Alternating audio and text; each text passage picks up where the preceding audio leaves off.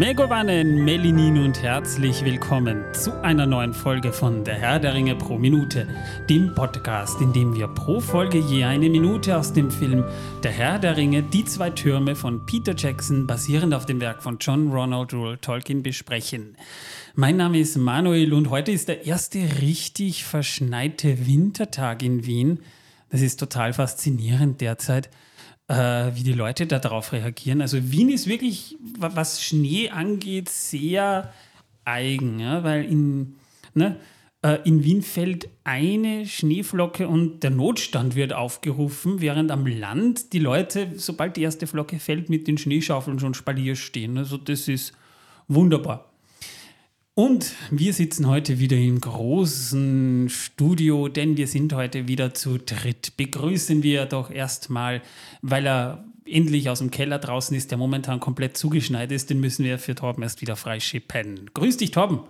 Jo, servus. Ich habe heute beim Rausklettern aus dem Keller schon die erste Leiche gefunden. Da lag einfach so ein E-Scooter in der Ecke herum und äh, ja, der war halt eingeschneit. Und als ich später vorbeiging, noch einmal, um etwas aus dem Keller zu holen, weil ich vergessen hatte, war noch weiter eingeschneit. Faszinierend. Wie bist du rausgekommen? Ich bin gerade total ich, überrascht. Nee, ich habe den Geheimgang gegraben, den du immer noch nicht gefunden hast. Ich bin eben viel schlauer als du. Das glaubst auch nur du. Ja, das weiß ich. Möglicherweise gefunden ich, und würdest auch wissen, wie ich aus dem Keller komme. Möglicherweise habe ich diesen Eingang ja auch nur gegraben, um dich, in, dich graben lassen, um dich in Sicherheit zu wiegen, um dir Hoffnung zu geben, nur um dich dann einzufangen, zu sagen, ich wusste die ganze Zeit, wo der Eingang war und jetzt werde ich ihn vor deinen Augen zuschütten, damit du jede Hoffnung auf Flucht irgendwann mal systematisch verlierst. ich weiß nicht, warum du dann gefragt hast, wie ich rausgekommen bin, aber egal, du wirst es wissen. Und äh, ja. Und Manuel, was machst du heute so? Ja, Manuel ist auch wieder da. Grüß dich, Manuel. Ah, ja, seid mir gegrüßt. Hallo. Ja, ja äh, das äh, ist sehr ausführlich. Ja, äh, du hast bin, dich. Ich bin froh, dass ich äh, hergekommen bin. Es äh, gab schwere Schneeverwehungen. Ich habe mein Haus verlassen, habe mir gedacht, oh, warum liegt denn hier Schnee rum? Überall. Und ähm, habe es aber geschafft. Unfallfrei. Das ist ja besser, als wenn Stroh rumliegen würde, oder? Es war kein Koks. Es war kein Koks, das herumlag, sondern echter, echter Wetterschnee. Jo, liebe Leute, wir sind mittlerweile bei Minute 32 angelangt. Äh, Zeitpunkt der Aufnahme ist der 2. Dezember. Morgen ist zum Zeitpunkt der Aufnahme schon erst Adventssonntag, der ist schon vorbei. Ja, Mit, der ist voll verplant schon bei mir. Ja, ähm, bei mir auch. Wir haben gerade noch geschafft, dass wir diesen Tag hier irgendwie freimachen können, weil es so viel ist. Drum, äh, ja, also ich wünsche euch auf jeden Fall allen eine schöne Adventzeit. Tom, was trägst du denn für ein T-Shirt? Oh, hochinteressant, was ich für ein T-Shirt heute trage. Wirklich. Denn ich trage heute ein schwarzes T-Shirt mit. Ähm, ich muss jetzt, muss jetzt erstmal gucken, was am T-Shirt ist. Mit den neuen Nazgul drauf. Es der Reihe im Schatten und die anderen vorne richtig gut zu sehen. Warum drei im Schatten? Äh, weil die wahrscheinlich hinter passten. Damit so. er vom Schneepflug nicht überfahren wird. Das kann natürlich auch sein. Oder von dem ähm, guten ähm, Traktor, der bei den Tolkien-Tagen die Hecken weggehexet hat, damit die Wohnmobile durchfahren können. Ja. Wir waren übrigens äh, am Sonntag, äh, also äh, das ist jetzt schon wieder anderthalb Wochen her mit Zeitpunkt der Veröffentlichung beim, beim Stammtisch der österreichischen Tolkien-Gesellschaft. Erstmal schönen Gruß an alle neuen Hörer und Hörerinnen, die wir dazu gewonnen haben. Schön, dass ihr hier zu unserem Podcast gefunden habt. War wirklich eine sehr nette, eine sehr coole Runde. Hat mir wahnsinnig gut gefallen. Ich hoffe, wir sehen uns bald wieder. Wir wären ja schon eher immer gekommen, nur das Problem ist, es immer wenn die ihren Stammtisch haben, ist irgendwas. Oder wir nehmen auf. Also genau. Wir haben da tatsächlich teilweise immer gesagt, das ist wie verhext. An dem Tag ist irgendwas, an dem Tag ist irgendwas, heute nehmen wir wieder auf, das können wir nicht verschieben. Also es liegt nicht an euch oder sonstigen. Wir haben nur einfach irgendwie nie Zeit gehabt, dass wir da mal wieder vorbeischauen, obwohl es jetzt schon wieder über ein Jahr her ist, dass wir dort waren. Jetzt hat es endlich wieder geklappt. Ja, der, äh, der Kalendergott war gegen uns.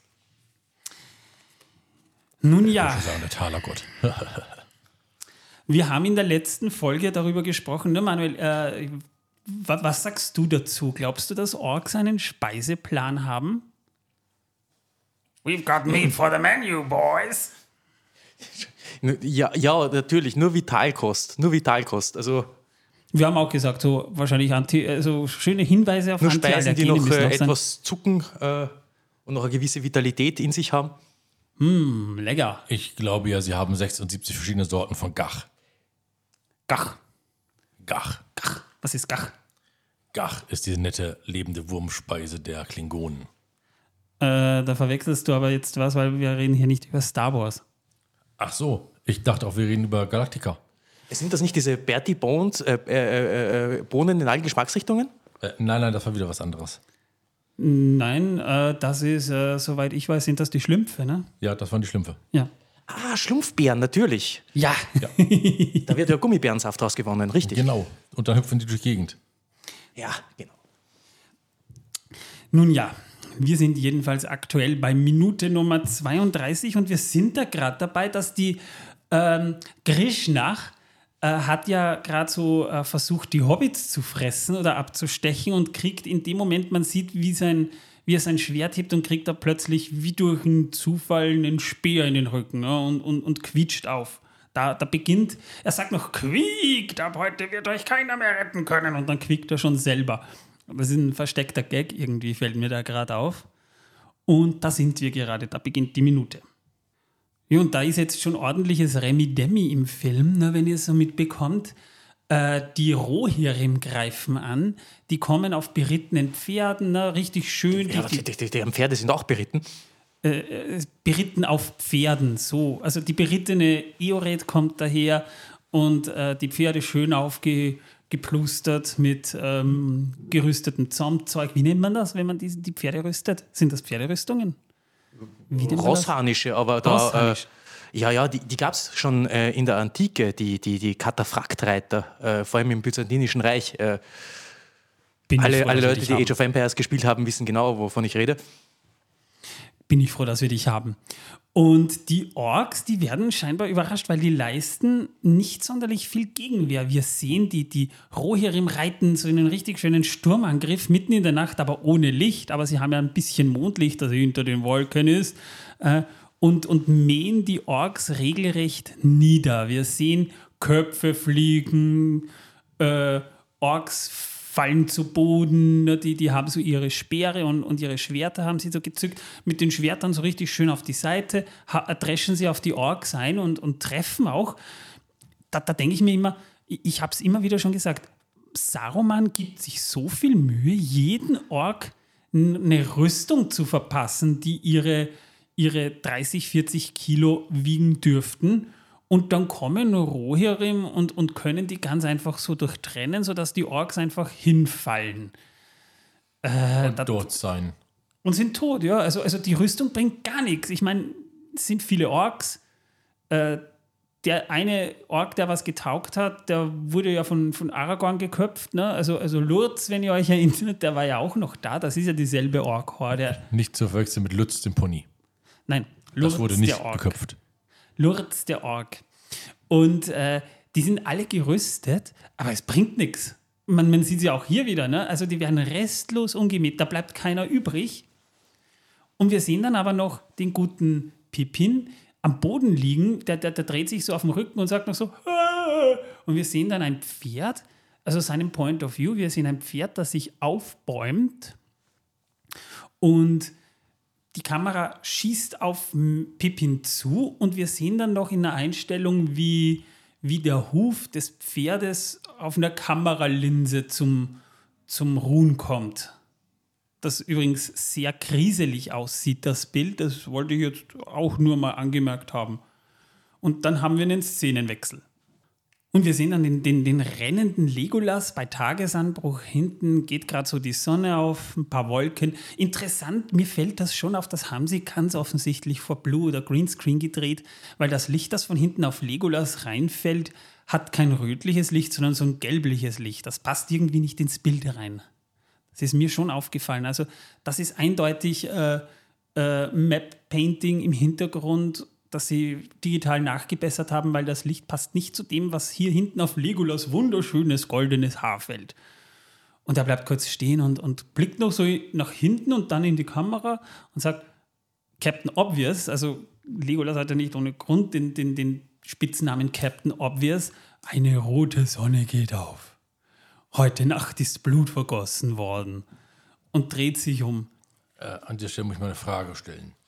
Ich meine, dort wird immer irgendwo Blut vergossen, die ganze Zeit über. Also müsste jeden Tag eine rote Sonne aufgehen. Das heißt, ja, da könnte man glauben, weil wir auf Krypton. Ja. Ja.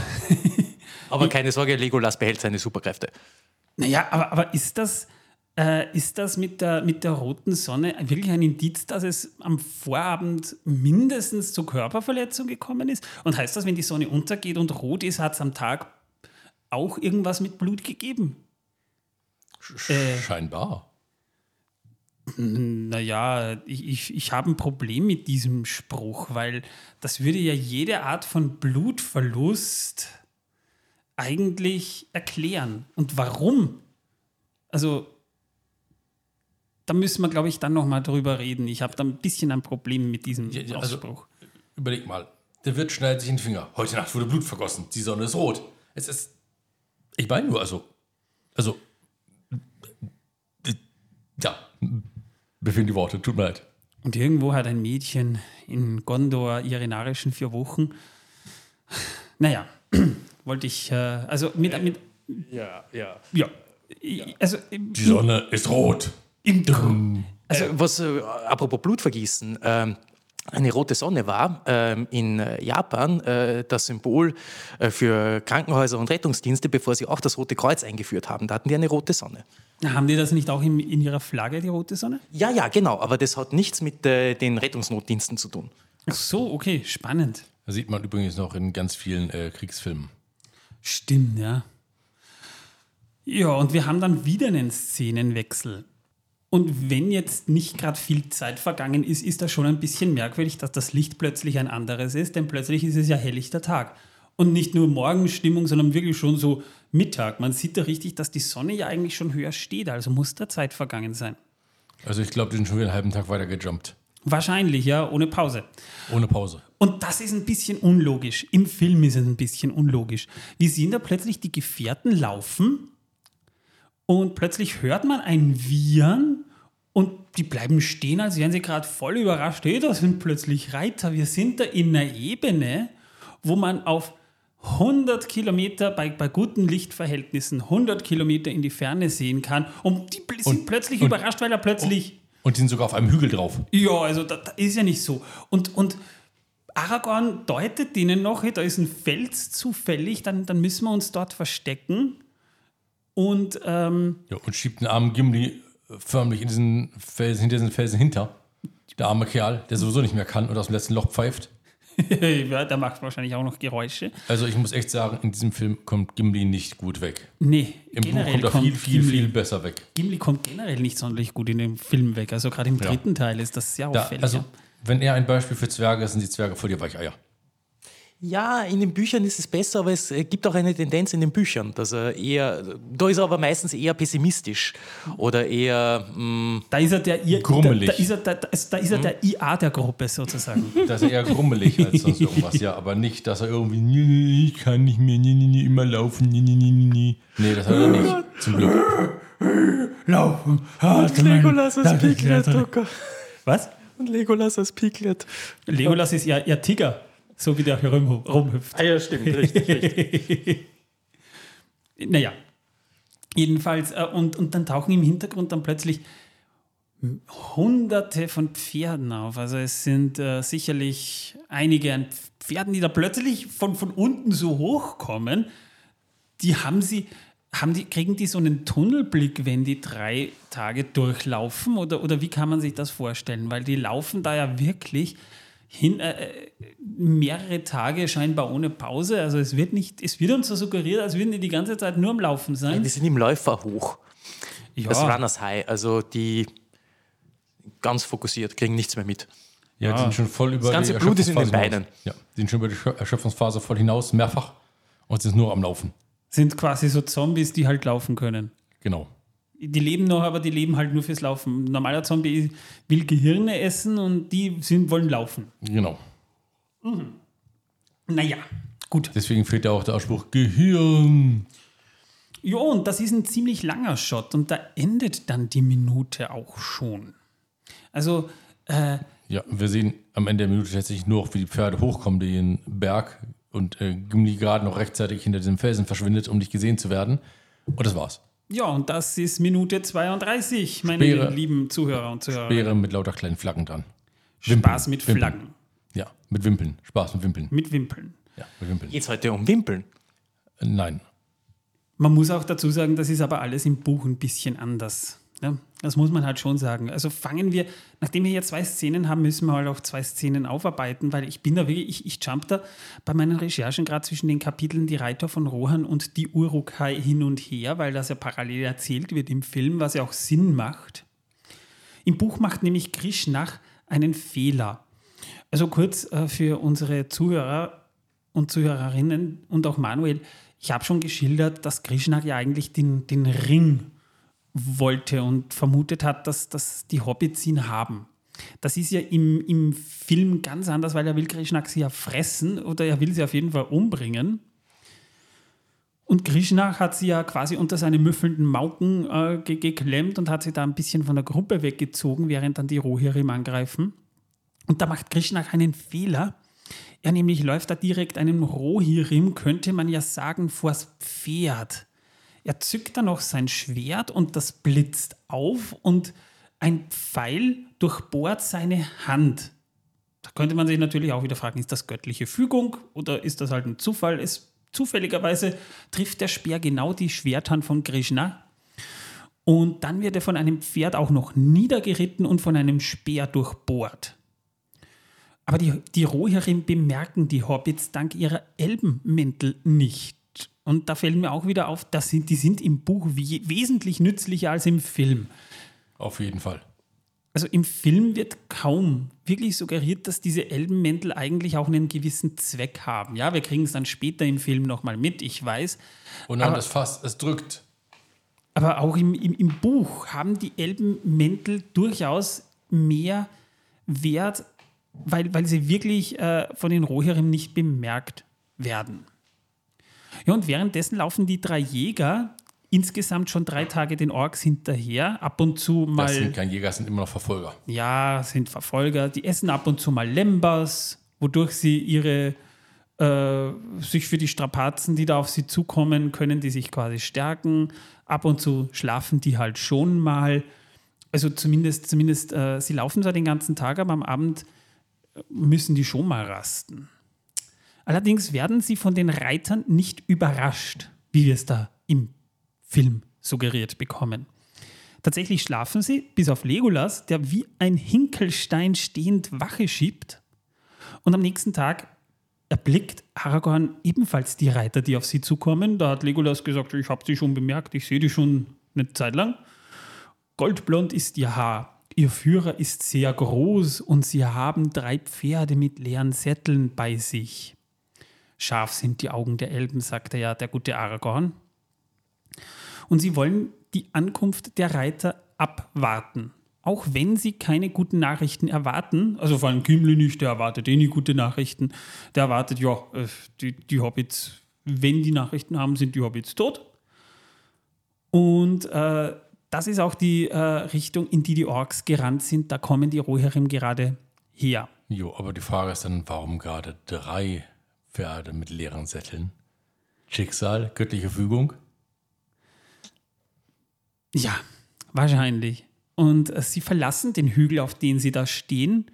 Um kein zu leichtes Ziel abzugeben, sollten die Rohirrim doch ein bisschen aggressiver unterwegs sein. Und trotz Gimlis Misstrauen beschreibt Aragorn die Rohirrim als rechtschaffenes Volk. Es ist ja, er ist ja immerhin auch bei und unter ihnen ja schon mal, äh, hat er ja schon mal gelebt. Das wissen wir ja schon, ja. Also Aragorn kennt die Rohirrim eigentlich ziemlich gut. Das passiert währenddessen halt im Buch innerhalb dieser Kapitel. Wie gesagt, ich muss da immer hin und her springen. Aber keine Rede von einer roten Sonne. Nein, die Sonne wurde, äh, die, die, die, rote Sonne, ich glaube, ich glaub, da, da, da müssen wir eh mal darüber reden, was ist die Sonne eigentlich? Das können wir aber nur dann, wenn wir auch über Mond reden, weil äh, die beiden Gestirne haben eine Geschichte in Mittelerde. über die wir schon mal ansatzweise gesprochen haben in unserer super tollen erstes Zeitalter-Folge. Wenn, du dich noch, wenn ihr euch noch erinnert, da war auch Manuel dabei, die ist ja vier Stunden gegangen. Oh ja, ich erinnere mich. Aber die Sonne, ich finde nämlich die Geschichte von Sonne und Mond ist eine meiner, meiner liebsten Geschichten im ganzen Silmarillion. Und die Sonne, die wurde ja zusammen mit dem Mond nach der Vergiftung der zwei Bäume von Varda geschaffen. Jetzt muss man halt mal drüber reden, was sind denn die zwei Bäume eigentlich? Weil es waren ja die zwei Bäume von Valinor, die ja auch Lichtbäume genannt wurden. Und die hießen Laurelin und Telperion. Laurelin, genau, das war der goldene und Telperion der silberne. Es ist ganz interessant, dass hier zwei Sachen zusammenkommen. Nämlich zum einen haben wir etwas, das wächst, wir haben etwas, wir haben ein Gewächs, etwas positiv belegtes, ein schattenspendender Baum, etwas, äh, was wächst und was lebendig ist. Und dann wird aber mit dem Lebendigen ähm, und mit dem Wachsenden auch noch das, das, Licht dran gekoppelt. Also wir haben, äh, ähm, wir haben äh, etwas Lebendes, Lichtspendendes, das Licht und das Leben gehören äh, bei Tolkien sehr, sehr stark zusammen. Äh, es geht nie ohne oder komplett ohne Licht. Naja, oh ja, es geht schon, aber es ist halt nicht unbedingt eine gute Sache. Ne? Und äh, die zwei Bäume von Valinor, die halt auch Lichtbäume äh, genannt werden, davon war Telperion, der silberne, das war der ältere der Lichtbäume. Und der stand dort, wo auch Laurelin stand, vor den Toren der Stadt Valmar auf dem Hügel Etzelohar. Etzelohar. Etzelohar. Ja. Das ist übrigens Quenya für grüner Hügel und der stand vor dem westlichen Tor der Stadt Valmar. Seine Blätter wurden beschrieben, sie waren vom dunklen, dunklen Grün und auf der Oberseite von unten schimmerten sie silbrig bis grau. Und der Tau, der aus seinen Blüten Troff, der warf silbernes Licht, aus dem Warda auch die neuen, die neuen Sterne machte. Also, also, also das Sternenlicht besteht aus dem Tau von Telperion. Und besagter Baum wurde ja auch, äh, zum Beispiel im Buch der verschollenen Geschichten, nannte man ihn ja eigentlich Silpion, hieß aber unter anderem auch Dämmerglanz, Ninqu Ninquelotte oder weiße Blüte. Also geschaffen wurde er, genauso wie Laurelin von Yavanna, die sowas quasi kann man sagen wie die, wie die Fruchtbarkeitsgöttin. Ne? Ja, ja, ähm, äh, und äh, Schutzpatronin von den Olva und dem Kelva, also den Tieren und den Pflanzen. Und äh, die Bäume waren ihr Magnum Opus. Genau. Und sie schuf in einem Abbild Bild, das in Tyrion stand, auch noch. Aber gab keinen Glanz mehr ab. Das äh, nur anzumerken, ja.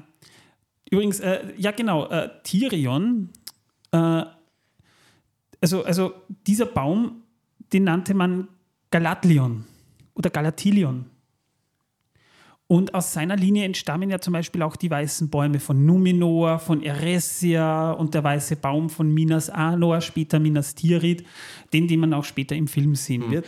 Ich weiß jetzt nicht genau, was das genau übersetzt heißt, aber da steckt die Silbe für, die Silbe für Silber drinnen. Und Turgon schmiedete auch ein weiteres Abbild von Laurelin und, und auch eben Telperion und äh, in, in Gondolin, ja, und, und von von ähm, Telperion aus Silber und äh, der wurde, glaube ich, Belthil, Götterglanz genannt. Da haben wir aber auch schon drüber gesprochen. Und ihm wurde auch eines der sieben Tore von Gondolin gewidmet. Laurelin war der jüngere der beiden Bäume. Er hatte beschrieben Blätter von frischem Grün, deren Rand golden glänzte, und seine Früchte funkelten wie loderndes Feuer und hatten die Form eines Hornes, aus dem sich goldener Regen ergoss. Und wegen seines hellen und heißen Lichts mochten ihn die, die, äh, die Elder weniger als Telperion, äh, was, was ich total spannend finde. Und auch Laurelin hatte mehrere Namen. Zum Beispiel ähm, ähm, Kolurien, Kolurien, der rot-goldene, glühende äh, Malinalda, Goldbaum oder Linde Loxe, der singende auch Glingol bei den Noldorin genannt. Also auch da hat Tolkien denen eigentlich sehr, sehr viele Namen verpasst. In verschiedenen Sprachen. Und äh, beide Bäume spendeten den Elben und den Valar in Valinor Licht und standen damit auch in direkter Nachfolge zu den zwei Leuchten, Illuin und Ormal, wenn ihr euch noch erinnert. Das waren die, die, die Säulen, die von Melkor niedergeknüppelt wurden. Ja, richtig. Im Prinzip war das die, der zweite Versuch, äh, die Welt zu erleuchten und Licht in die Welt zu bringen. Der erste Versuch, äh, als die Götter noch ihre Wohnung in Almaren hatten und nicht in Valinor, äh, waren die zwei Säulen, Iluin und Ormal. Der Frühling von Ada. Der, ja, der Frühling von Ada, ganz genau. Und ähm, Bäum, die Bäume sind Versuch Nummer zwei. Ähm, die haben aber nichts miteinander direkt zu tun. Das heißt, äh, das Licht, das Iluin und Ornal hatten, war nicht dasselbe Licht, das die beiden Bäume hier hatten. Das ist vielleicht nicht mal ganz unwichtig. Das heißt, die stehen nicht in direkter Generation zueinander, sondern es war der zweite Versuch. Und die zwei Bäume galten auch zusammen mit den Silmaril als größtes und prächtigstes Werk Ardas. Und Valinor war dadurch eigentlich nie in, in, in Stockfinsternis gehüllt. Das gab es nie, denn äh, wenn der eine Baum ähm, an Leuchtkraft zugenommen hat, hat die Leuchtkraft des anderen etwas abgenommen, bis sie ungefähr gleich stark leuchteten und dann leuchtete einmal der eine und dann einmal der andere. Die, die, danach wurden die valinorischen Jahre gezählt. Genau, alle sechs Stunden wurde einer der Bäume heller, während der andere verlosch. Und ihr Licht fing der Elb Fëanor später dann auch in den Silmaril auf, die deshalb von innen heraus ja auch leuchteten. Das heißt, es gab, einen, es gab immer einen Rhythmus von sechs Stunden oder in dem Fall zwölf Stunden. Das heißt, sechs Stunden haben wir Laurelin und sechs Stunden haben wir Telperion, die leuchten. Das heißt, Valinor ist einmal in goldenes und einmal in silbernes Licht gehüllt. Wie die da schlafen konnten, ist mir halt auch schleierhaft, weil wenn es da ständig hell ist, kannst du ja nicht pennen. Ja, dafür haben sie dafür extra Angestellte gebraucht. Dafür hat Lorien extra seinen Garten angelegt. Und haufenweise schlafen Wahrscheinlich, ja. Ähm, die zwei Bäume wurden aber später dann von der Riesenspinne Ungoliant auf Geheiß ihres Verbündeten Melkors vergiftet. Und die beiden wurden zerstört und das ist eine richtig traurige beschriebene Geschichte im Silmarillion. Es wird beschrieben, wir haben ja über, über Melkor und auch über die Jahre der Bäume haben wir ja schon sehr ausführlich gesprochen, da will ich gar nicht näher darauf eingehen, außer dass ihm beschrieben wurde, dass Melkor Ungoliant als er gerade wieder frei war und unter den Valar und den, den, den Eldar einherging, hat er heimlich mit, mit Ungoliant diese Ränke geschmiedet und hat Ungoliant dann in diesen Garten geführt. Und Ungoliant hat ihre, ihre, ihre, ihren, ihren, ihren Rüssel ja, zunächst einmal hat Melkor äh, äh, seinen Speer in die Stämme der Bäume gerammt. Sie haben richtig, wird beschrieben, und, und das ist das Tragische, wenn man sich das vorstellt, die, hat, die haben richtig geblutet. Der Saft ist da richtig rausgekommen und, und Ungoliant hat ihren Rüssel hingelegt und hat daran gesaugt und hat diesen Baum wirklich, oder beide Bäume richtig leer gesaugt. Die hat das Licht, das, die, die, die Kraft, die, die, die das Licht spendete, richtig in sich aufgenommen, gierig wie sie war in, in, in grenzenloser Gier einfach dieses Licht aufgesaugt und damit starben die zwei Bäume. Und mit ihrem Tod, mit dem Tod dieser beiden Bäume endete der Mittag des Segensreichs und für diese Tat erhielt Melkor, für die vielleicht schlimmste Tat in den Augen vieler, erhielt Melkor den Beinamen Morgoth. Das ist Sinderin für schwarzer Feind der Welt. Was danach passierte, haben wir schon gesprochen. Also wie gesagt, die Folgen über das erste Zeitalter, äh, das ist, äh, ich weiß jetzt nicht die Episodennummer, ich glaube 142 war das, ein Dämon aus der alten Welt, aber auch die eine Folge, die wir, das habe ich heute wieder nachgeguckt, am 2. Januar diesen Jahres aufgenommen haben, nämlich diese legendäre Folge, wo wir über, über über Morgoth, über Melkor gesprochen haben, wo Manuel sehr, sehr viel von, von seinem philosophischen Wissen mit eingebracht hat. Erinnerst du dich noch? Oh ja, ja, ja, da gibt es ja viel über das Konzept des Bösen. Also da haben wir das so ausführlich aufgearbeitet, wie es nur geht. Da, hoffentlich versteht ihr das, da wollen wir nicht näher drauf eingehen. Aus der letzten Blüte Telperions entstand durch die Macht der Valar schließlich der Mond und aus Laurelins letzter Frucht wurde die Sonne. Ansonsten überlebte ihr Licht nur in den Herzen der Silmaril Und nach Tolkiens Aufzeichnungen werden mit ihrer Hilfe die zerstörten Bäume am Ende aller Tage vielleicht wiederbelebt und das Glück von Valinor soll dann wiederhergestellt werden. Das heißt auch der Morgenstern, weil da, da, da haben wir ja ne, Earendil auf Wingelot, der führt ja da oben den Silmarillgassi. Da haben wir auch das Licht der Bäume noch erhalten. Und ähm, das von den Bäumen ausgehende Licht, das ist ja das folgenreichste Phänomen des ersten Zeitalters gewesen.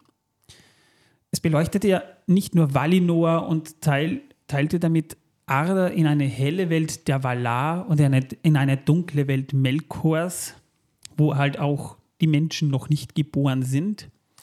Es wird darüber hinaus auch als sehr anziehend beschrieben und es überzeugte die drei Gesandten der Elben damals, also Ingwe, Finwe und Elwe, als sie das erste Mal rüber sind nach, nach Valinor. Vorbehaltlos, also wirklich ohne, ohne Zweifel mit ihren Völkern die große Wanderung von, von Cuivienen, den Gestaden, wo die Elben das erste Mal erwachten, nach Amman Richtig, genau, genau. Ingwe, der Stammvater der Goldelben, der, der, der, der Vanya, äh, dann äh, Finwe, der Stammvater der Noldor und äh, Elwe und sein Bruder Olwe, ähm, die beide große Reiche gründen sollten. Der eine in, auf äh, Tol Eressia äh, und der andere in ähm, ähm, Doriath. Und seitdem werden ja auch zwei Hauptgruppierungen der Elben unterschieden, nämlich die Kalequendi, die Lichtelben, das sind die, die das Licht der zwei Bäume sahen, und die Moriquendi, denen der Anblick verwehrt blieb, weil sie, weil sie in Mittelerde bleiben wollten. Ja, und dann noch die Grauelben, die Sindar, die so irgendwie so etwas dazwischen stehen. Also irgendwie ähm, doch, aber, aber, doch eher zu den Moriquendi gezählt werden. Und was ich auch spannend finde, die, die Elben haben ja eine gewisse Selbstwahrnehmung. Ja, die sahen sich in Amman durch das bloße Licht und der Anwesenheit der, der Bäume aufgewertet. Und besonders die Noldor, also Finves Volk, die äußerten sich im Zuge dessen später sogar geringschätzig gegenüber den Moriquendi. Also die glauben einfach schon, sie sind was Besseres, weil sie das Licht der zwei Bäume erblickt haben und unter ihm gelebt haben. Und darüber hinaus werden auch im Silmarillion auch Andeutungen gemacht, dass die Aufwertung durch das Licht tatsächlich real gewesen sein könnte. Also dass das nicht nur äh, pure Arroganz ist, sondern dass das tatsächlich auch so gewesen war. In den ersten Tagen ihrer Rückkehr nach Mittelerde verfügten die Noldor noch über eine später unerreichte Stärke und Zähigkeit, da das Licht der zwei Bäume in ihren Augen noch jung war. Also war, war, war so äh, ungefähr, hat Tolkien das beschrieben. Ja, ja, die, die, die, da waren sie noch erleuchtet. Und da haben wir die folgenden Kriegen, Kriege um die von Melkor geraubten Silmaril, in denen ja auch erste Bündnisse von Elben und Menschen geschmiedet und erste gemeinsame Nachkommen gezeugt werden, was für den Verlauf der folgenden Zeitalter ja auch von größter Bedeutung war. Und äh, die haben halt neben der Entehrung der Noldor auch hauptsächlich die Sehnsucht nach dem Glanz der zwei Bäume zur Ursache. Das heißt, die Kriege werden einzig und allein faktisch um den letzten gespeicherten Lichtvorkommen von Telperion und Laurelin geführt. Das muss man mal, das muss man sich mal wirklich auf der Zunge zergehen lassen, was das für ein Impact war, als diese Bäume vernichtet wurden und weswegen dann später noch um das letzte bisschen Licht, das noch da war, Kriege geführt wurden. Ja, stell mir vor, Sonne und Mond würden einfach so mal kurz ausgesaugt. Ja, äh, eben, wie du sagst, Torben, du hast vollkommen recht. Wenn wir schon über die Sonne reden, dann müssen wir halt auch über die zwei Bäume reden. Und wenn wir über den Mond reden, ebenfalls. Und die, die beiden haben auch ein untrennbares Schicksal zueinander. Weil der Mond wurde ja zusammen mit der Sonne nach der Vergiftung der zwei Bäume erschaffen. Und genau, und zwar in Teamarbeit. Und er sollte, sie sollten ja auch den Elben wieder Mut und Kraft im Kampf gegen Melkor spenden. Von den Menschen ist, war da noch gar nicht die Rede. Äh, nicht die Rede, aber sie waren schon in Gedanken. Ich meine, die, die, die, äh, äh, es waren schon, äh, die äh, Waler wussten, sie konnten die, die, die Welt nicht so im, im, im Dunkel lassen, denn äh, sie haben schon an die Hildur, also an, an die, die, Zweitgeborenen, an die Nachkömmlinge gedacht, die dann ja, ja. im Bildorien, im Land der Nachkömmlinge, auch wirklich äh, erwachen werden. Aber Wann das ist erst wusste man halt noch nicht, ja? Es ist auch so, dass ähm, auch die, der Sonne und Mond auch wirklich ein, als Zeichen zu verstehen sind. Äh, die Sonne äh, als Symbol für, die, äh, für die, äh, die, die, die, das Aufgehen der Sonne, ähm, als den ähm, als, die, die, die, die, äh, als das, die, die, die, die, Einleitung des Zeitalters der Menschen und der Mond als Erinnerung an die Elder. Also die, die, die Sonne gehört immer eher zu den Menschen, die, die, die, der Mond eher zu den Elder. Der Mond ist auch der Ältere. Auch in diesem Fall wieder. Ja, das passt. Also ja. auch das Licht des Mondes, das war ja die letzte Blüte des, des, die letzte des Blüte, Silberbaums. Da waren die, die, die Baumleichen und Ivana und, äh, Ivana und Nienna haben dann äh, versucht, äh, haben alle ihre Kräfte aufgeboten. Nienna um ist die Tränenreiche. Viel ist da jetzt nicht über sie bekannt, außer dass sie einen, einen ordentlichen einen ordentlichen, einen ordentlichen Metabolismus braucht, weil wenn sie den ganzen Tag am Heulen ist, braucht sie auch viel Wasser. Die muss sich gut hydrieren, ja, das ist ja. schon richtig. Äh, und äh, ja, mit dem Mineralhaushalt und so, ja. Na, es ist ganz interessant, äh, denn im Silmarillion heißt es, und das finde ich eigentlich recht äh, ähm, rührend tragisch, äh, der Ton der Trauer war schon unter die Themen der Welt gewoben, ehe sie noch begonnen. Doch Niena weint nicht für sich selbst. Und wer ihr lauscht, lernt das Mitleid und das Ausharren in der Hoffnung. Es ist jetzt nicht so eine einzige Heulsuse. Aule jedenfalls fertigte ein Gefäß an, in das der Mond gesetzt werden sollte, oder es wurde da hineingesetzt? Ja, ja, Moment, Moment. Also zunächst einmal schafften es Ivana und Niena wirklich, äh, Telperion noch eine letzte Blüte zu entlocken und Laurelin noch eine letzte Frucht. Und äh, diese beiden wurden von Mannwege geweiht und Aule schuf ihnen ein Gefäß. Und der Maya Tilion wurde auserwählt, das Gefäß durch die Luftschicht des Ilmen zu geleiten. Also quasi das obere Meer, könnte man sagen. Also der Ilmen, der Himmel, ist eigentlich ein Meer in dieser Mythologie von Tolkien. Jedenfalls Tilion war der Steuermann der Insel des Mondes, der einst aus der letzten Blüte hervorging und in den Wellen, also, also seine Geschichte ist, ist kurz umrissen, die in den Wäldern Oromies jagte er mit seinem silbernen Bogen in der Hand, den Silber erfreute stets sein Herz und wenn er ruhen wollte, dann ging er nach Lorien und ließ sich dort an einem Baum nieder. Und er wurde schließlich zum Hüter der letzten Silberblüte von Telperion und steuert seither das Silberschiff mit der Blüte über den Himmel. Und Morgoth sandte später dann auch, wie gesagt, man muss, man muss da wirklich, äh, ich muss das halt wirklich äh, so ein bisschen wie eine Checkliste abarbeiten, weil das ist ja spannend. Morgoth sandte dann einst auch Schattengeister gegen ihn aus, aber Tilion besiegte sie im Ilmen in der letzten Schlacht.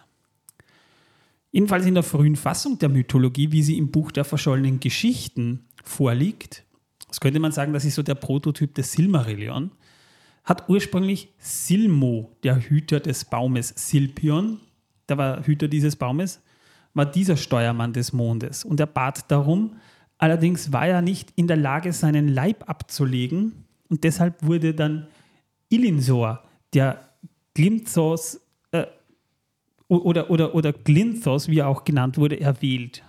Aber in dieser frühen Version war das nur ein anderer Name für Tilion. Und das war ein Luftgeist, der äh, den, den ähm, Schnee und das Sternlicht liebte. Ne? Manuel, habe ich irgendwas ausgelassen? Äh, ja, das ist interessant, äh, dass, dass, er hier wirklich noch als Luftgeist äh, tituliert wird. Das wird im Silmarillion fallen gelassen. Ähm, aber ja, im, im, im Großen und Ganzen, ja, ist das alles äh, so korrekt. Ja, ja. Es gibt, noch ein, es gibt noch eine Sache zu Tilion zu sagen. Und zwar ist das, äh, ähm, ist das eine große äh, Sehnsucht nach seiner äh, Gefähr... Na, na, na, da kommen wir dann dazu. Wir, okay, äh, das, äh, wo, wo, machen wir, wo machen wir weiter? Der Mond selbst, muss man noch dazu sagen. Also wir, wir wissen jetzt mal, wer den Mond leitet. Der Mond ist eine Insel aus reinem Glas deswegen wird es auch schimmernde Insel genannt, mit kleinen Seen von ähm, Telimpes Licht, gesäumt von leuchtenden Blumen und mit einer Kristallschale in der Mitte, in welcher die Mondblüte gesetzt wurde. Und äh, dies wurde von Tilion gelenkt. In einer anderen Fassung konnte allerdings dann ein alter Elb namens Uole oder Uole Mikumi, äh, ja, mit, mit vielen, mit vielen Accents drinnen, sich im letzten Moment auf dem Mond verstecken, auf dessen Oberfläche er sich später einen kleinen Turm baute und so der Mann im Mond wurde. Also auch diese Legende gibt es in Mittelerde. Aber da muss man schon ganz genau suchen, um die zu finden. Auch in der Snorri-Edda gibt es so Andeutungen über, äh, über äh, zwei Leute, die vom ähm, Gott des Mondes äh, mitgenommen wurden und dann auf dem Mond untergebracht wurden. Ja? Im Japanischen gibt es sogar, oder im Chinesischen sogar einen Hasen drauf, der das Reiskuchen backt. also bei mir gibt es ja nur Mäuse auf dem Mond. Ja, bei dir schon, Torben. Warum? Weil es so ist. Okay. Die haben den Mond zerfressen, die ganzen Löcher drin. Das sieht aus wie ein Käse. Ist doch klar, das müssen Mäuse gewesen sein. Denk doch mal nach. Ich dachte, der Mond ist generell aus Käse und die hat, da hat mein. Gott, du hast ein Mäuseproblem. Du brauchst für jeden Krater einen Kater. Bräuchte man, ja, aber so viel trinken kann ich nicht. Und jedenfalls die Situation, also der Zeitpunkt war, als Fingolfin mit seiner Schar Mittelerde betrat, ging der Mond zum ersten Mal auf und er vollendete seine Läufe siebenmal, bis die Sonne aufstieg. Ich glaube, es waren siebenmal. Und die Läufe des Mondes wurden danach auch immer unregelmäßiger, weil Tilion sich der Sonne zu nähern versuchte, die ja dann später aufging. Deswegen war der Mond auch zuerst da, aber von ihrer Hitze wurde er verbrannt und geschwärzt. Deswegen hat der Mond auch Löcher oder, oder Krater. Und noch vor dem Aufgang der Sonne wurde der Mond von Melkor angegriffen. Tilion gelang es aber, den Angriff zurückzuschlagen. Das waren die Schattengeister. Der Mond wird jedenfalls auf, aus, auf Quenya Isil für Schein genannt und auch Ithil auf Sindarin für Schein. Wir haben das noch äh, im Herrn der Ringe mit äh, Minas Ithil und Minas, Minas Anor. Minas Anor, der Turm der Sonne, Minas Ithil, der Turm des Mondes. Kurz, Minas Ithil wird später zu Minas Morgul. Jedenfalls Minas Ithil heißt Turm des Mondes. Und die, nennen, die, die Noldor nennen ihn auch Rana, der Wanderer oder der Bummler. So viel zum Mond. Der Mond war zuerst da. Das Licht der Sonne war eben die letzte Frucht von Laurelin, und auch für, Lau, für, für, für die Sonne fertigte Aule dieses Gefäß an, wo die Sonne oder die Frucht gesetzt wurde. Und die Maya Arien wurde auserwählt, das Gefäß durch die Luftschicht des Ilmen zu geleiten. Äh, wir halten kurz fest, Tilion war ein Jäger, äh, Arien ist eine Gärtnerin. Ja, schön. Ja, also ähm, in den Tagen der Bäume pflegte Arien die Gärten von Vana und wässerte die dort wachsenden Blumen mit dem Tau von Laurelin. Also sie hat schon eine Connection zu Laurelin. Und sie vermochte der Hitze des Baumes auch zu trotzen, weil sie war ein Feuergeist. Und du hast vorhin etwas vor der Aufnahme Interessantes gesagt, weil du die schon dachtest, ja, das richtig. ein weiblicher bei, bei, Ballrock sein. Bei Feuergeist. Bei Feuergeist bin ich kurz, bin ich kurz inne geblieben. Äh, äh, musste ich kurz innehalten. Und zwar, Feuergeist begegnet uns äh, ein, zweimal im Silmarillion. Und zwar einmal wird äh, dieser Titel äh, Feanor immer wieder verliehen. Ähm, äh, Feanor, der Feuergeist. Und ähm, die äh, Balrogs, die werden nicht als Feuergeister, sondern als Feuergeistler bezeichnet, aber im Namensregister werden sie ebenfalls als Feuergeister bezeichnet. Und äh, das hat mich kurz zu dem äh, äh, Gedanken verführt, äh, in Arien einen äh, weiblichen, gut gelaunten Ballrock zu, zu, zu, zu sehen. Oh Gott. Mit einem Hang zum Gärtnern. Mit, ja, richtig, genau, und zur Pyromanie. ja. Naja, es hat sich dann allerdings, ich habe dann allerdings äh, etwas, etwas nachgeschaut. Im, englischen Silmarillion steht im Namensregister, ähm, dass äh, sowohl Feanor als auch äh, Arien, die werden als äh, Spirits of Fire bezeichnet, während die Balrogs als Demons of Fire bezeichnet werden. Im Deutschen heißt, äh, äh, wird da im Namensregister beide Male Feuergeist verwendet. Wobei Geist in dem einen sind eher so als Seele zu sehen ist und auf der anderen Seite eher Geist im dämonischen Sinn. Aber wir haben halt dafür, wurden halt dasselbe, dasselbe Wort verwendet. Vor allem, es, es, äh, was, was halt auch noch dafür spricht, ist, dass es sich um eine Maya handelt. Also äh, Arien ist eine Maya, ja, genauso wie die Balrogs. Ja mhm. Genauso wie die Balrogs, genau. Und es das heißt ja auch, ähm, ähm, äh, von Anfang an war sie ein Feuergeist gewesen, den Melkor nicht zu betrügen oder in seinen Dienst zu locken vermochte. Ja, Melkor schaffte es ja auch nicht, sie in seine Dienste zu bringen. Also äh, schließt man daraus, okay, es gab also Feuergeister, bei denen ihm das sehr wohl gelungen ist und da bin ich jetzt bei den, bei den, bei den Balrogs, ja. Ja. Äh, zu hell leuchteten Ariens Augen, als dass selbst die Elder hineinblicken konnten. Und als sie Valinor verließ, gab sie die Gestalt und Hülle auf, die sie wie die Valar dort getragen hatte. Und sie erschien wie eine nackte Flamme, schrecklich in ihrem vollen Glanz. Und die wurde halt auserwählt, das Sonnenschiff Schiff zu lenken und wurde Hüterin der letzten Goldfrucht. Wurde auch genannt Anna, der feurig Goldene von Laurien. Als Arien dann Valinor schließlich verlief, äh, hat sie, aber das war ja eigentlich ihre ursprüngliche Gestalt. Das darfst, das, das, das, das, das darfst du nicht vergessen. Diese, diese, diese, diese schreckliche nackte Flamme ist ja die ursprüngliche Gestalt von, von, von Arien gewesen. Jo, und eben als Tilion siebenmal die Insel des Mondes Isil über den Himmel gezogen hatte, wurde dann auch Ariens Schiff von Aule geschmiedet und die, so äh, und, und die Sonne stieg hinauf und ihre ersten Sonnenstrahlen fielen auf die Türme der Pelori. Und das war auch der, der Moment, als die Menschen erwachten. Das muss ein mächtiger Anblick gewesen sein. Mein Gott, was für ein Moment muss das gewesen sein. Ja, aber wie wir dann später noch erfahren werden, war das vielleicht auch nicht unbedingt die, die, die beste Idee. Ja, die Frage ist, wie viele hundert Jahre war es denn dunkel? Lang. Die Jahre der Bäume äh, fanden eine lange Zeit lang im Dunkel statt. Ich oh, oh, apropos, äh, als äh, die äh, Bäume der ähm, als die Bäume ihr Ende gefunden haben, ähm, wird das im Silmarillion auch als die lange Nacht bezeichnet. Genau. Folgt man nur gerade ein. In der frühen Mythologie, aus dem Buch der verschollenen Geschichten, da wird Arien noch Urwen, Urwendi oder Urien genannt und als wesentlich hitzigerer Charakter als in der späten Erzählung beschrieben. Zum Beispiel eine frühe Geschichte von Tolkien, nämlich die Geschichte von äh, Korinomi, sollte von der Liebe Eonwes zu Urwen handeln. Allerdings. Moment einmal, Manuel, der Eonwe? Scheinbar. Ja, Herold? Ja, der. Allerdings kam Tolkien nie dazu, diese Geschichte zu beenden. Und in späteren Versionen der Geschichte, weil er hat es ja viel mal, viele Male überarbeitet und, und das wissen wir ja schon, deutet er, da deutet er aber, aber an, dass er Tilion war, der sich da in Arien verliebte und versuchte sie mit dem Mondschiff einzuholen, wodurch der Mond von der Hitze der Sonne verletzt wurde. Dann gibt es noch eine spätere Geschichte, die sah vor, dass Morgoth Arien zu besitzen begehrte und sie schändete das musst du dir vorstellen, die Sonne wurde von Morgoth geschändet, wodurch Arien ihren Körper verließ und die Sonne allein zurückblieb und so steuerlos Teile von Arda verbrannte. Tolkien beendete aber auch diese Geschichte nie, sodass es eigentlich ungewiss ist, inwieweit diese Sage als Teil der wirklich offiziellen Mythologie angesehen werden kann.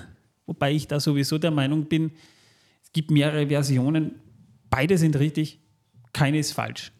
Ja, ja. Es wird im Silmarillion äh, das Lied von Sonne und Mond äh, erwähnt, ähm, das Narsillion.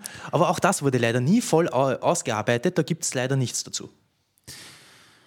Genau. Und spätere Quellen ordnen Arien auch als eine Maya von Varda anstelle von Vana ein. Also diejenige, die die Sterne geschaffen hat. Würde ja auch irgendwo Sinn machen. Wir haben hier immerhin Gestirne. Ja? Gestirn. Ich dachte immer, das wären Kugeln aus Gas, die in Milliarden Kilometern Entfernung verglühen. Kennst du das Zitat nicht? Kennst du das Zitat nicht? Nein, hilf, hilf mir auf die Sprünge, nein. Folgezitat: Pumba, bei dir besteht alles aus Gas. Erinnerst du dich noch? Muss ich gerade dran denken. Wie gesagt, war ein erhebender Anblick, wie du gerade gesagt hast, als die Sonne zum ersten Mal aufgegangen sein muss. Und zunächst wanderte die Sonne von West nach Ost und dann wieder zurück. Das heißt, die Sonne äh, wandert von West nach Ost, geht im Westen auf, geht im Osten aber nicht unter, sondern geht wieder zurück. Genau, im Osten dreht sie quasi um. Äh, sie geht von Westen nach Osten, dreht im Osten um und nimmt den und, und, und fährt dann quasi wieder zurück. Ja, das ist aber eine Frage. Was passiert, wenn das Lenkradschloss einrastet und nicht mehr aufgeht? Ich meine. Vielleicht ist das passiert und das ist die eigentliche Erklärung, warum die Welt rund geworden ist. Ach so. Ah, du hast hm. so lange im Kreis rumgefahren, so lange alles weggebrannt von der Welt, bis sie rund war. Ich verstehe. Wir sind, wir sind da gerade einer Riesensache auf der Spur, Dude. Ja, ja, wir haben gerade das Mysterium von Tolkiens Welt aufgedeckt. Lenkradschlösser. Aber Wada änderte bald ihren Plan, weil Tilion, der Steuermann des Mondes, eben oft versuchte, sich der Sonne zu nähern. Moment, Moment, man muss sich, ganz kurz, Moment, nur damit man sich das jetzt vorstellen der kann. Der ja auch von West nach Ost und von Ost nach West gereist ist. Ja, ja, genau, genau. Also quasi hat man äh, sich äh, so ein ähnliches Modell überlegt, wie es äh, zu Zeiten der Bäume war, nämlich dass äh, immer beide Gestirne, und zwar permanent, am Himmel zu sehen sind. Wenn der eine im ähm, Osten umdreht, äh, fährt der andere im Westen weg und äh, auf halber Strecke treffen sie einander. Genau, passiert dann auch, dass Bitte fahr fort, Mann. Ja, ich habe dich unterbrochen. Tut mir leid. Was nein, nein, das passt schon. Aber was letztendlich ja immer dazu führte, dass der arme Tillion sich, wie wir Österreicher sagen, die Brausen verbrennt hat. Das stimmt, aber er kann es halt auch nicht lassen. Ja. Er findet sie halt heiß. Ja, auf jeden Fall. Sehr heiß, ja. Und, und, und natürlich, da haben sich dann auch die Elben aufgeregt, weil wegen der andauernden Helligkeit hatten die keine Ruhe mehr und konnten die Sterne nicht mehr sehen. Und die haben dann einen auf Wiener gemacht, hey, wir sind Anrainer, ja, wir haben, das ist Lichtbelästigung. Ja, ich, ich zeige euch an. Ja, richtig, genau. Haben, dann im Valinor angerufen. Este und Lorien haben zufällig abgehoben und haben gesagt, ja, absolut. Ja, Man muss nur den richtigen Sachbearbeiter erwischen. Dauert halt, dauert halt sieben Tage. Ja. Also, der ist, da kommt er erst aus dem Urlaub zurück. Und äh, Lorien, äh, Lorien mit einer großen äh, Affinität zu Schlafen, zum Träumen und seine Gattin Este, sind die Gattin oder Geschwister? Nein, nein, das sind, das sind ein Paar, das sind Pärchen, das sind keine Geschwister. Ähm.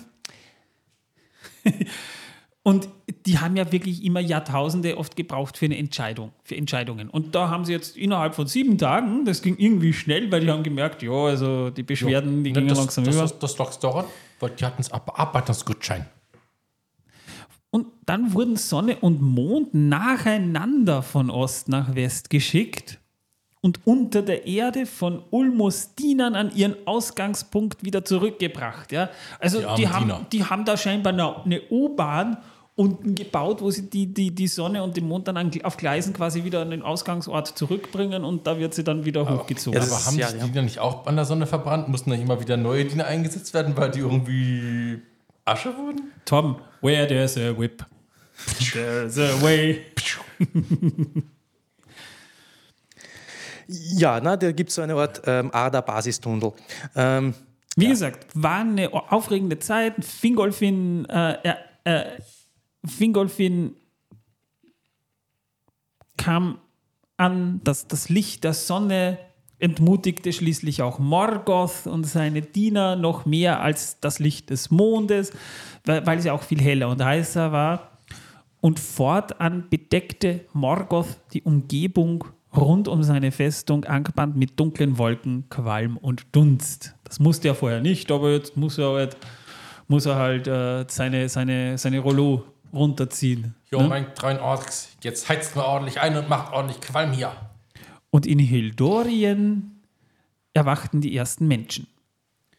Im Folgenden wurde ja auch die Zeit nach der Anzahl der Himmelsläufe der Sonne berechnet. Und damit begannen die Jahre der Sonne. Und die waren ja auch viel kürzer und hastiger als die Jahre der Bäume, die ja, äh, wie, wie lange dauert ein Jahr der Bäume? Zehn, etwas so um die 10, 12 Jahre kann man ein Jahr der Bäume rechnen. Weshalb ja auch das Jahr 1500 Jahr der Bäume mal 15 oder mal, mal, äh, mal 10 oder mal, mal 15 zu rechnen sind. Und im Licht der Sonne blühte Mittelerde wieder auf wurde aber nie so schön, wie es zur Zeit des Frühlings von Arda gewesen war. Auf Quenya heißt jedenfalls die Sonne Anar, die feurige goldene. Auf Sinda heißt sie Anor.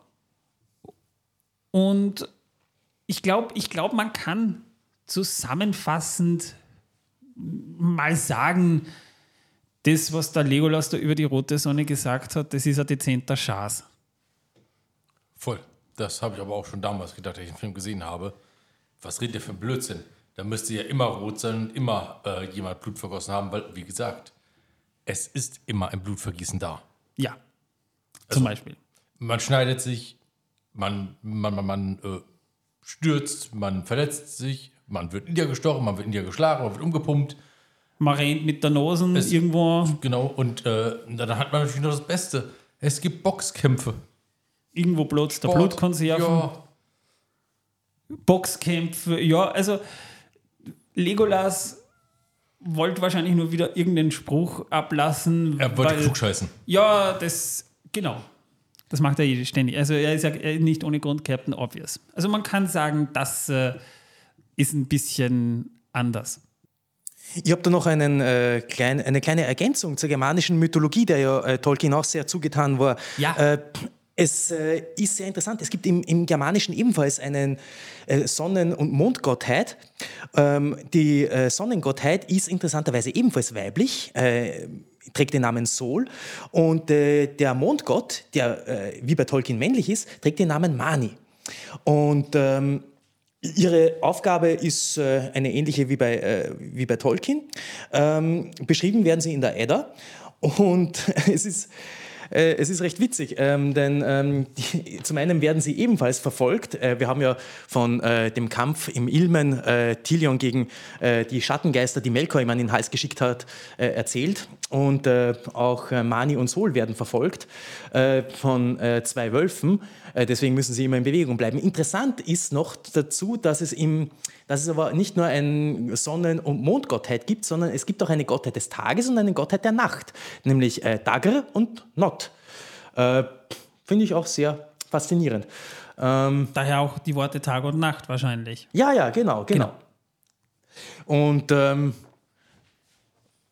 ja, ja, also äh, die, die, die, die Sonnengöttin hat noch, ein, ein, hat noch ein, ein, ein, Schild, womit sie die Sonne abschirmt, weil ihre Kraft eigentlich äh, zu stark wäre für den Menschen ähm, und sonst alles versengen würde. Ähm, aber ja, das war es im, das war's im Prinzip schon. Äh, es gibt ja auch noch äh, äh andere äh, Sonnengottheiten. Ähm, wir Moment, denken da an ähm, Helios. Ähm, der Schild der Sonne, ist das die Ozonschicht? Das ist sehr gut möglich. Ja, das ja. Gesicht soll mal sehen gerade. Uh. Ja, irgendwie, irgendwie gerade so. oh. ja. oh. Oh. Das. Äh, also, also ja, das, so, das, das rückt das alles in ein ganz neues Licht. äh, ja, wenn die Ozonschicht weg wäre, wäre das Licht sowieso anders. Äh, das äh, habe ich, glaube ich, schon mal irgendwo erwähnt, dass der Ozonschicht wird es ein Mitternachtsblau am Himmel zu verdanken haben. Nicht das, nicht das Blau an sich, aber das sogenannte Mitternachtsblau nach der Dämmerung. Aber ja, also ja. Wollte ich nur angemerkt haben. Also grundsätzlich möglich wäre es, kann man sagen.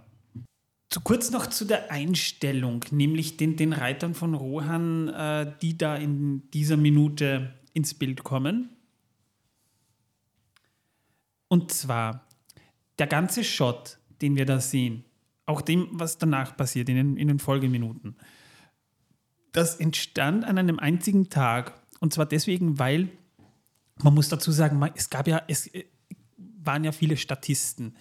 Ähm, die haben im Umlauf, im, im, im Umland von, ähm, von, der, äh, von dem Ort, wo, wo das gedreht wurde, so Poolburn herum, ja, ähm, ähm, da haben sie irrsinnig viele Statisten gecastet. Aus den umliegenden Pferdezuchtfarmen haben sie Leute hergekarrt mit ihren Pferden, Pferdenahen, die welche hatten.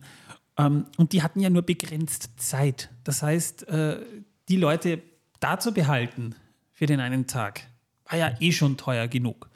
Allerdings hat man nur diese Szenen an einem Tag gedreht, weil zum Beispiel die Dialogszenen mit John Rice Davis der ja Gimli spielt, die mussten an einem anderen Tag gedreht werden. Sechs Monate später übrigens. Das hat einen Grund. Und zwar, ähm, also wir haben da mal die, weil, weil, weil, weil wir bei den White Shots, wo wir die drei in einem Bild sehen, die mussten ja mit einem Scale-Double gedreht werden, weil John Rice Davis ist ja kein kleiner Mann. Er spielt nur einen kleinen Mann, aber er ist nicht klein. Und da kannst du ja ihn nicht reinstellen zwischen die ganzen Statisten, weshalb die Passagen, in denen Gimli nicht sprechen mussten, erst später gedreht wurden. Und wir sehen auch dann nur ihn irgendwie in der Nahaufnahme mit schon auch ein paar Statisten im Hintergrund. Da haben sie dann wieder mit Perspektive gedreht, so wie sie es bei den Hobbits manchmal gemacht haben. Aber ansonsten sehen wir die ganze Zeit eigentlich nur das Scale-Double von John Rice Davis, der halt auch als Gimli verkleidet wurde. Er lief ja auch mit den Leuten da durch die Gegend. Und das haben sie dann mit den, mit den Statisten und mit den Schauspielern, wo dann auch der, der, der Urban Choral dabei ist, das haben sie dann gedreht. Jo, damit wären wir durch mit der Minute. Mir gibt es da jetzt eigentlich gar nicht mehr zu sagen, außer eine Frage. Tom, hast du denn wieder Wissen, dass die Welt versaut dabei? Aber natürlich habe ich das. Wie immer habe ich das. Er sucht es gerade. Tom ist ja gerade vom Mikrofon ein bisschen weg. Ja, ähm, ich habe gerade mein Handy genommen. Ich wollte nicht, dass ihr Töne oder ähnliches hört, wenn ich drauf tippe. Versteht ihr? Ja, ja. wir verstehen es. Nein, das verstehe ich nicht. Niemand versteht das. Oder doch? Ich weiß es Doch, wir verstehen es. Jedenfalls geht es um London. London. Ihr kennt die Stadt der zwei Türme, oder? Die zwei Türme. Die Stadt der zwei Türme, ja. Ja, natürlich, äh, der Tower von London und die Tower Bridge. Ja, natürlich, ja, fort. Ja, das, ja genau. So, wir, warten, wir warten ja, ja, nur, was du da noch drauf ähm, zu sagen hast. Da gibt es auch eine U-Bahn. Die hat keine Türme. Aber die fährt unterirdisch, im Dunkeln. Da, wo die Sonne hinscheint und der Mond. Jedenfalls werden diese U-Bahn jährlich rund 79.000 Regenschirme vergessen. Das äh, wundert mich nicht. In London regnet es im Verhältnis schon relativ häufig. Ja, aber genau deswegen sollte man so einen Regenschirm nicht vergessen. Ja, eh, ja richtig, genau, genau. Ja, aber wir wissen ja, wie viele Leute verplant oder verpeilt sind, weil sie.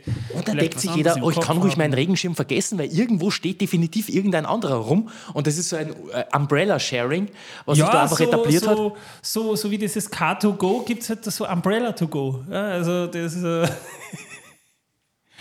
Geile Idee. 79.000 Regenschirme. Ja, werden darunter vergessen im Jahr. Ja, wie viele Einwohner hat London? 13 Millionen?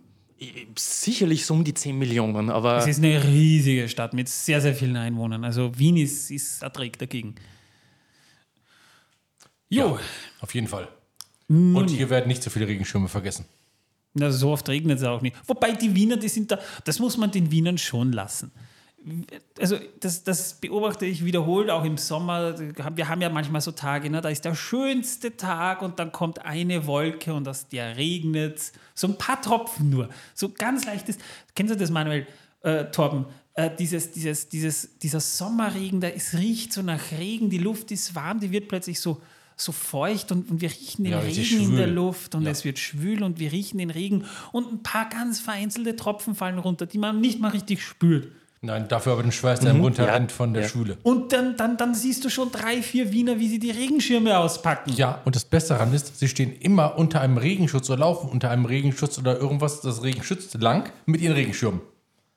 Ja, aber dass die überhaupt einen Regenschirm dabei haben bei dem Wetter. Ich, ich habe nicht mal einen Regenschirm. So, ich habe drei. Gesagt. Ich, ich brauche keinen Regenschirm ein Regenschirm ist für mich eine Belastung, weil ich muss das Zeug, ich würde den Regenschirm vergessen. Auf dem einen Regenschirm steht drauf, ich bin ein Handtuch. Ich würde den scheiß Regenschirm vergessen in der U-Bahn. Was ich schon öfter durch Regen gelaufen bin und dann froh war, dass ich zu Hause war und ein Handtuch gehabt habe. Aber, aber einen Regenschirm habe ich keinen. Ich gebe es ganz offen zu, ich habe keinen Regenschirm. Ich brauche auch keinen. Ich will auch keinen. Wozu? Den würde ich eh nur vergessen in der U-Bahn. So. Haben wir noch irgendwas? Nee? Doch, will noch jemand was sagen? Will Nein, sich, ich bin fertig mit der Welt. Will sich jemand beschweren? Ja. Dann, dann beschwer dich, weil äh, wir haben da auch. Äh, Hier, setze Beschwerde ein. Jo. Na, ich ja, glaube, wir, glaub, wir, glaub, wir sind soweit durch. Nö, wir haben noch Rezensionen. Eine will ich euch vorlesen, die war äh, ein bisschen streng, finde ich. Aber ich muss ich vorlesen. Die ist von äh, Fabian 16 1984 hat uns nicht nur drei Sterne gegeben. Er hat uns drei Sterne, immerhin drei Sterne. Immerhin drei Sterne, ja gut, okay. Das ist nicht ganz streng, das muss man fairerweise dazu sagen, aber ich finde, wenigstens hat er sich dran gehalten. Die Rezension ist wenigstens objektiv. Der gute Fabian. Er schrieb als Überschrift nett zu hören. Nett zu hören. So, und und äh, sagen wir mal, solange es um der Herr der Ringe geht, ist der Podcast sehr gut. Das regelmäßige Rülpsen hingegen ist extrem störend und die erzählten Geschichten abseits von Senderthema muss man nicht zwingend glauben. Äh, erstmal, wo ich rülpse nicht regelmäßig. Wenn ich rülpse, dann, ich habe ja schon damit aufgehört und dann haben sich aber Leute darüber beschwert, dass ich zu wenig rülpse. Ja, betrachte das vielleicht als Fanservice. Ja, das ist Fanservice, sei nicht so streng, das mache ich für die Quote abgesehen davon, ich stehe ich steh zu meinem Körper und die Geräusche, die er macht. Ja, ja wir, sollten, wir sollten bling, wir sollten zu unseren Körpern stehen. Finde ich. Also, was die Geschichten angeht, es ist schon richtig, dass Torben aus dem Keller kommt. Ja kannst auch Foto haben, das ist ein Beweis. Und ähm, auf dem YouTube-Kanal Zack Kartoffelschnack sieht man uns öfter im Keller sitzen, Isa und mich und äh, ja. Und die sitzen alle, sie sitzen immer im Keller. Nicht immer, aber oft. Oft genug, also viel zu oft. Also ja. Ich, da lasse ich sie nicht aus dem Keller raus. Also es ist alles wahr, was sie sagen. Und am Ende schreibt er halt noch, informativ ist der Podcast allemal. Aber Fabian, du bist schon ein bisschen streng. Ich, ich sage aber danke Find für das, gar nicht. Für das Vielen Dank für die Sterne. Ich sage danke für das Feedback auf jeden Fall. Also so gesehen finde ich es wirklich sehr nett, dass du da so objektiv geblieben bist. Aber so regelmäßig rülpsen wir nicht. Also ja, ich sowieso nicht. Na, man hört deinen Magen. Ja, mein Magen gluckert, aber kann nichts dafür. Es tut mir leid, dass mein Magen ja, gluckert. Das man, nein, das kann man nicht unterbinden, das Magengluckern. Körperlaute, Torben. Ja, bling. Aber nein, Magengluckern kann ich nicht unterbinden. Und auch wenn ich einen halben Meter vom Mikrofon zu hört man es leider. Es tut mir leid, ich kriege halt hier nichts zu essen. Ja, das ist allerdings wahr, das kriegt er wirklich nicht. Sonst rülpst er die ganze Zeit nur. Genau. Und Na, das wollte ich auch nicht. Also von daher, was soll ich denn machen? Das ist irgendwann zweifeln. Give you, give you that. Aber man muss auch fairerweise dazu sagen, wir, wir, wir machen diesen Podcast ja auch just for fun. Wir, wir sind ja keine Journalisten oder sonstigen. Wir wollen ja auch ein bisschen Spaß haben und man, manchmal kommt halt da was raus und das ist mir jetzt auch nicht peinlich. Das Gesicht hätte ihr sehen sollen gerade. das, ist, auch das ist gesund. Gesunde Einstellung. Ich, ich höre jetzt auch erst nachträglich, was ich da jetzt eigentlich gerade gesagt habe.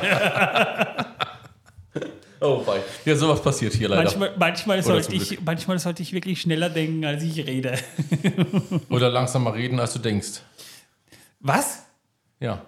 Das, das langsam so, reden, als du denkst. So, so rum funktioniert es auch. Ja. Ja. Nun ja, liebe Leute, ihr könnt uns natürlich auch trotzdem paar, äh, Rezensionen hinterlassen. Wir lesen sie auch gerne vor. Also wir nehmen das nicht böse, im Gegenteil, ich finde es sogar sehr lustig. Also ich habe mich auch sehr darüber gefreut. Ja, Ihr könnt uns allerdings natürlich auch Sterne geben. So ein paar Sterne mehr hätte ich jetzt auch nichts dagegen. Also so fünf Sterne könnt ihr uns schon da lassen. Da wäre ich schon ein bisschen dankbar, weil damit helft ihr dem Podcast schon auch ein bisschen, so, so ein bisschen zu trenden. Ja, Manuel, aber warum kniest du schon wieder auf dem Boden? Weil ich hab's mit dem Rücken, Torben. Ach so. Ja. Und äh, natürlich könnt ihr uns dann auch äh, auf Apple Podcast Rezensionen hinterlassen oder in den QAs. Ähm, wenn ihr uns ein bisschen unterstützen wollt, wir haben ja auch ein Steady-Konto, das findet ihr in den Show Notes. Also da könnt ihr uns auch ein bisschen unterstützen.